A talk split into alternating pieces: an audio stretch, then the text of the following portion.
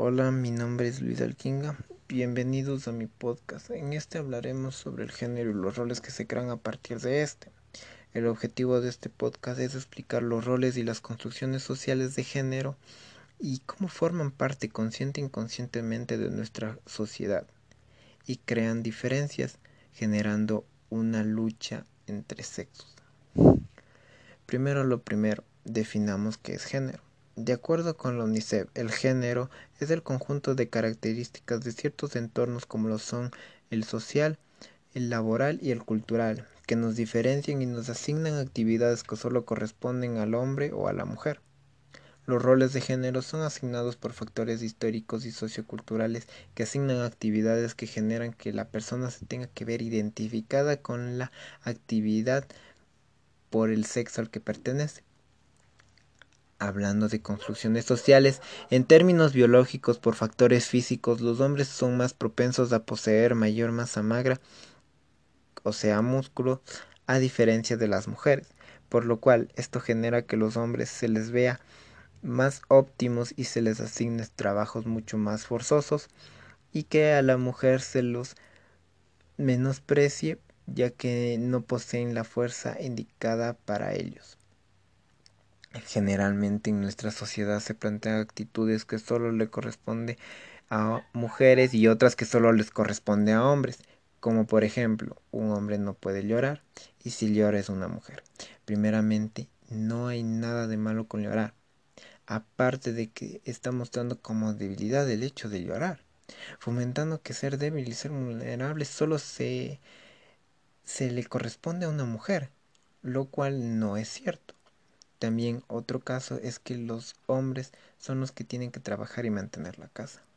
Tradicionalmente, los hombres se les ha visto como el sustento y el pilar de un hogar, menospreciando, restando importancia, generando una descalificación ante las actividades y el potencial que puede tener una mujer al dirigir su hogar. En el siglo XXI ya es muy común ver familias dirigidas por una figura femenina y no necesariamente tiene que estar acompañada de un hombre. Aparte, hablando de actitudes que solo les corresponden a ciertos géneros, por ejemplo, el acto de conquistar, se cree que solo le corresponde a los hombres. Hablando de un entorno romántico, cuando se conversaba en, en mi familia, mi abuelita oyó que nosotros estábamos contando de que una mujer se declaró un hombre para que sea su pareja, lo cual ella se sorprendió, opinando de que el declararse a su pareja solo le corresponde a los hombres, que solo los hombres son los únicos que tienen que declararse a una mujer. Otro punto que genera y crea los roles de género son las tareas que se asignan en el hogar lo típico es que el hombre salga a trabajar y que la mujer se quede a cuidar a los niños. Ambos son trabajos. Sin embargo, uno es remunerado y el otro no. El trabajo del hogar no posee hora de entrada y una hora de salida.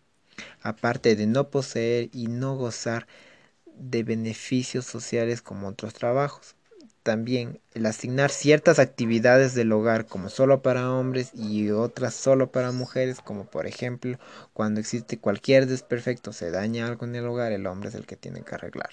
Si se daña un grifo, es el hombre. Si se daña el techo, el que tiene que reparar es el hombre. Si se descompone el auto, se le llama al hombre y que él tiene que solucionar ese problema, lo cual hace ver como que el hombre es el único que puede generar la acción de reparar y que la mujer no es óptima para esas tareas y las deja en actividades mucho menos peligrosas y menos forzosas como decir que ella tiene que quedarse en la cocina para que cocine, que ella tiene que solo limpiar y preocuparse por cuidar a los niños. Siempre se cree que la mujer tiene que cocinar y aparte de eso, lavar los platos después de que todos hayan comido. Que una mujer siempre tiene que estar ayudando en la cocina. Uno de los puntos que más ha contribuido a crear los roles de género son los estereotipos que nos enseñan desde pequeño. El típico estereotipo de que una mujer debe tener medidas perfectas como lo son los 90, 60, 90, aparte de que deben ser delicadas y calladas. y que los hombres deben ser siempre altos, rudos y musculosos, lo cual no va acorde en la realidad que vivimos. No todas las mujeres son son altas y poseen medidas perfectas y no todos los hombres nos vemos rudos y musculosos. También otra forma de ver los estereotipos y estos roles mucho más marcados son en el mercado.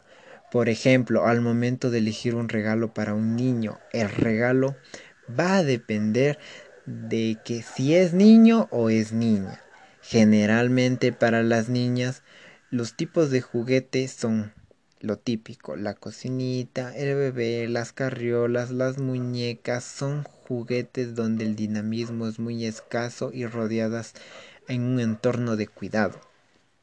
A comparación de los hombres, que los juguetes de ellos son pelotas, carritos, pistolas, juguetes, donde el dinamismo y la recreación es mucho más fomentado y es mucho más percibido. Otro de los estereotipos en los que vivimos en esta sociedad son la designación de colores, que un hombre siempre tiene que vestirse de un azul, tiene que traer su pantalón y que siempre tiene que tener el pelo corto. Y lo típico, que la mujer siempre tiene que estar vestida de rosa, tener su faldita, su pelo largo, estar bien peinada y su típico moñito. Y es muy sorprendente ver que asignan colores como solo para mujeres y solo para hombres. Que si un hombre se viste de rosas es menos masculino. Que si una mujer se pone pantalón es mucho menos femenina. Y estos factores no influyen en el desarrollo del ser humano. También en esta parte, hablando de vestimentas, cuando se trata de disfrazar a un niño, o sea, si se pide que se le disfrace de algún oficio, generalmente a las niñas se les pone de una profesión enredada a ámbitos de cuidado. ¿A qué me refiero a esto? Que es típico verlas disfrazadas a las niñas de enfermeras, secretarias, maestras y cocineras, entre muchas más. En cambio a los niños se les ve con profesiones como policías, doctores, ingenieros, bomberos, profesiones de alto rango y de mucho mayor esfuerzo y con una mejor remuneración en la realidad y cuando crecen. Otro punto de esta gran lista y que ha influido en el factor de la inclusión es la moda. Esto porque va variando con cada década que pasa. Generalmente era de muy mal gusto y muy mal visto que un hombre tenga el cabello largo y que se ponga aretes o pierces en la cara. Las generaciones como los baby boomers, generación X, no les gusta ver esto en un hombre, asignando como elemento representativo solo para mujeres. También, hace una década atrás, era de muy mal visto los pantalones tubo en especial en hombres. No solo les parecía incorrecto y se les veía feo, según ellos. Ellos decían que disminuía la masculinidad de ese hombre y que siempre un hombre se ha visto con pantalones holgados y muy largos. Y hablando en malos términos, que solo las mujeres son las indicadas que pueden utilizar estos tipos de pantalones y que son las únicas que pueden andar exhibiendo sus piernas. Además de que la televisión no ha jugado a favor de la destrucción de estos roles que se crean tanto en hombres y en especial en mujeres, viendo programas y películas que marcan estos estereotipos y estos roles, como por ejemplo los primeros cortometrajes de Disney, donde la princesa está en problemas, es la que siempre es raptada, es la que siempre necesita ser rescatada, la que posee problemas pero siempre se siente incapaz de solucionarlos, no tiene autoindependencia y es la única opción para ella el encontrar marido. Viendo del otro lado, Disney ha creado el estereotipo perfecto de un hombre, del típico príncipe azul, donde siempre va a ser alto, guapo, ojos azules, debe ser millonario, debe ser fuerte, valiente, que siempre esté dispuesto a arriesgar todo por la damisela en peligro, cosa que está muy alejada en la realidad en la que vivimos hoy. Un hombre puede tener miedo, un hombre puede ser débil, una mujer puede ser autoindependiente, una mujer no necesita de alguien más para resolver sus problemas. Tristemente, con estas cosas hemos crecido mucho y van a crecer generaciones. Los niños de hoy en día crecen con ciertas caricaturas o programas de televisión que no aportan en nada el papel que juega una mujer en la sociedad. Yéndonos a países asiáticos, los animes generalmente sexualizan y, la, y ven a la mujer como objeto sexual para el protagonista.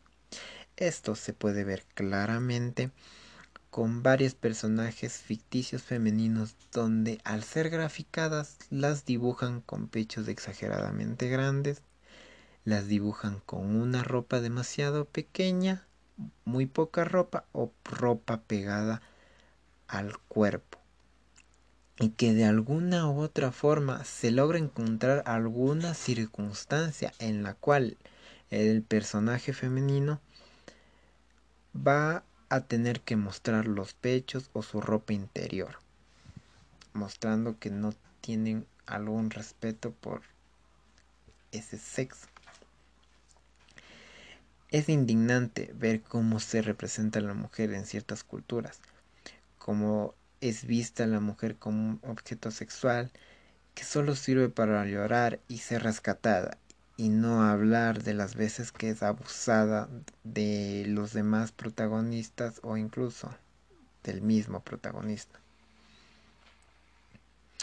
Eso no debe ser así, porque grandes obras se han escrito donde las mujeres no necesariamente tienen que jugar el papel de débil, se han escrito programas, caricaturas con las que varios niños han crecido, donde la mujer se muestra más empoderada, donde la mujer se muestra con mucho más poder, que incluso es mucho más fuerte que el mismo protagonista, y que no necesita andar exhibiendo sus pechos, andar llorando, pidiendo ayuda, para poseer la simpatía del público y esta es una gran forma de ver que con, con lo que los niños están creciendo, que estos programas tarde o temprano van a generar un gran impacto. La televisión, no solo con los programas que transmite, ha generado eh, esa construcción de ese muro entre roles de género. Inconscientemente la publicidad que se presenta también generó y formó parte de esas asignaciones de género.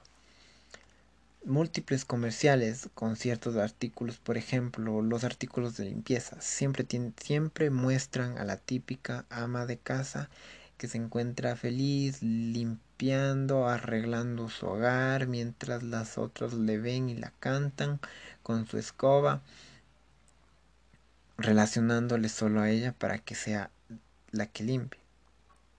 También hemos visto comerciales menos marcados, pero inconscientemente se muestran que la mujer es la única que tiene que cuidar su hogar. ¿A qué me refiero a esto? Supermercados. Eh, siempre es típico ver en un comercial que una mujer vaya acompañado de sus dos hijos, una niña, un niño, ellas con su carrito, caminando, buscando la comida para, para el hogar. Algo mucho más marcado que se puede ver es cuando se promocionan artículos o especias para la cocina. Por ejemplo, siempre es típico, es típico ver en un comercial de alguna especia, ver a la madre a la con su hija o a la abuelita con su nieta, hasta incluso con su propia hija, preparando la comida. Porque ya van a llegar su esposo, va a llegar sus primos, su marido. Entonces, crean eh, y establecen que esos artículos solo les corresponden a las mujeres. Que un hombre no puede cocinar, que un hombre no puede preocuparse por su por su familia, por el bienestar de los hijos, incluso hasta de la mujer.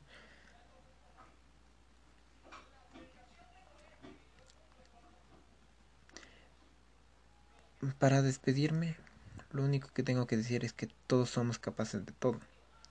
Todos podemos y todos tenemos las mismas cualidades, seamos hombres y mujeres. Nadie, absolutamente nadie vale más por su sexo ni por la actividad que realice que si soy hombre y me encargo de los labores domésticos en mi casa, va a poner en juego mi masculinidad. No, no, no. Si soy una niña, me encanta el fútbol y que, bueno, mis, mis demás compañeros no les gusta, pero a mí me gusta y yo quiero jugar con los varones y el ser mujer no me lo debe impedir. Todos somos capaces todos tenemos esa cualidad, todos tenemos la determinación para realizarlo y todos debemos ser juzgados y valorados sin importar el género al que pertenezcamos. Nadie nos tiene que juzgar, absolutamente nadie. Todos valemos lo mismo y todos podemos lograr lo que queramos siempre y cuando podamos soñarlo y podamos tener el coraje de lograrlo para despedirme, las únicas preguntas que les dejo serían, ¿qué creen que juegan estos papeles en el hogar? O sea, ¿por qué creen que, que a la mujer se le asigna solo para el hogar? ¿Qué creen que juega importante si es algo psicológico o es ya algo histórico? Otra pregunta sería, ¿a ustedes cómo ven? ¿Creen que es algo malo que una mujer juegue con la pelota y que un hombre juegue con muñecas? Y finalmente, ¿por qué creen que a los hombres se les asigna más responsabilidades que a una mujer? Muchas gracias.